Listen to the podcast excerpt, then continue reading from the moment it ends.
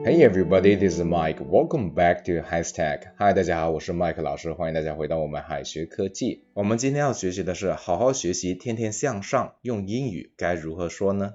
Let's check it out. 好好学习，天天向上，我们可以说成 study hard and make progress every day。进步在英语当中说 progress，progress，而取得进步就是 make progress，make progress。 所以好好学习，天天向上的英语就是 study hard and make progress every day。study hard and make progress every day。progress 做名词的时候表示进展、进程的意思。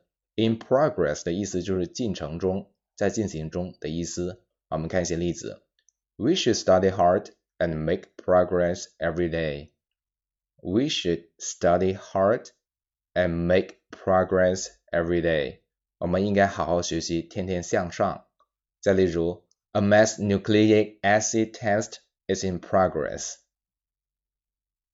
A mass nucleic acid test is in progress. 一场规模大的核酸检测正在进行中。好，接下来是给你点颜色看看，是 I'll give you some color to see see 吗？ 不是哈，给你点颜色看看，真的不是让你给人家各种各样的颜色去看啊，而是说我要给你个教训，意思就是 teach someone a lesson，teach someone a lesson，这里的 lesson 就是经验教训的意思。好，接下来是 They'll teach you to do something. They'll teach you to do something. 什么意思呢？这句话当中的动词不定式做主语，也就是说 that that 代指的是后面的 to do something，所以整句话可以改写为 to do something will teach you，意思就是做某事会给你教训的意思。我们看例子：If you don't listen to your teacher, I'll teach you a lesson. If you don't listen to your teacher, I'll teach you a lesson.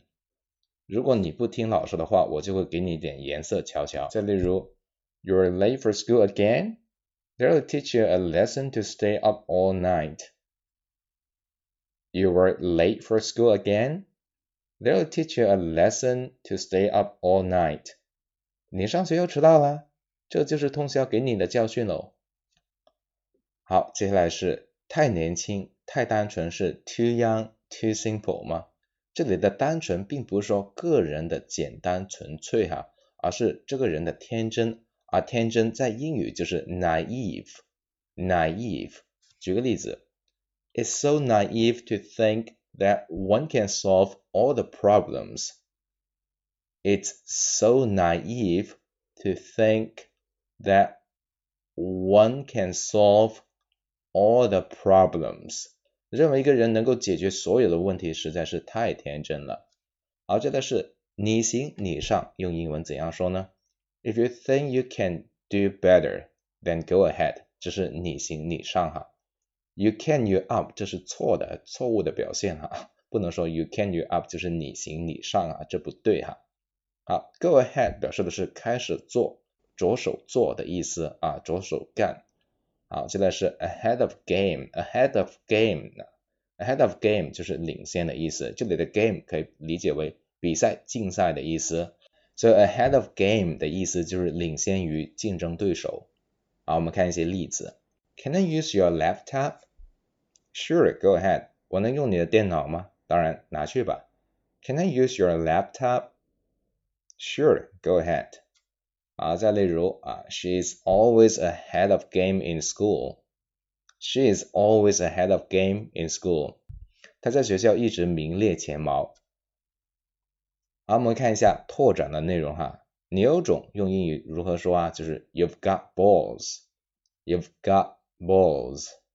人山人海就是 Be flooded with people. Be flooded with people. 你问我，我问谁？就是 How should I know? How should I know? 不作死就不会死，就是 dig one's own grave. Dig one's own grave. 龙生龙，凤生凤，老鼠的儿子会打洞。Like father, like son. Like father, like son. 好，本次的内容到这里就要结束了。最后有请同学们完成页面下方的作业。Alright, see you guys next time. Bye bye.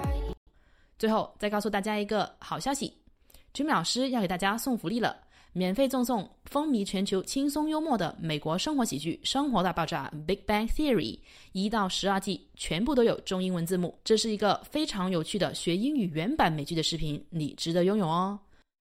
欢迎添加微信号 o h k 零零八 o h k 零零八即可免费获得。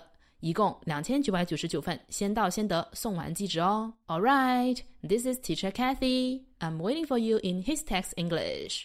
我们下期节目不见不散。You're just like an angel.